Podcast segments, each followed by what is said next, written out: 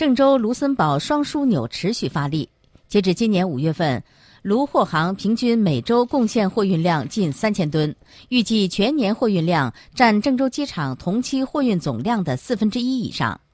记者昨天从郑州航空港经济综合实验区了解到，下半年航空港区全力推进空中丝绸之路多式联运体系建设，将更多欧洲的正品真货搬到家门口。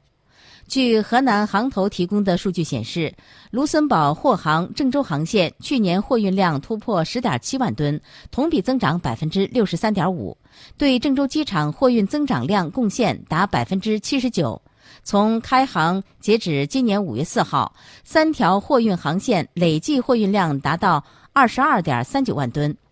未来，郑州航空港将紧抓空中丝绸之路，全面深化与卢森堡合作，持续提升郑州至卢森堡双枢纽建设，打通“一带一路”沿线主要城市空中通道。同时，全力推进飞机制造维修项目引进，进一步拓展卡车航班业务范围覆盖，促进郑州航空枢纽地面网络的形成。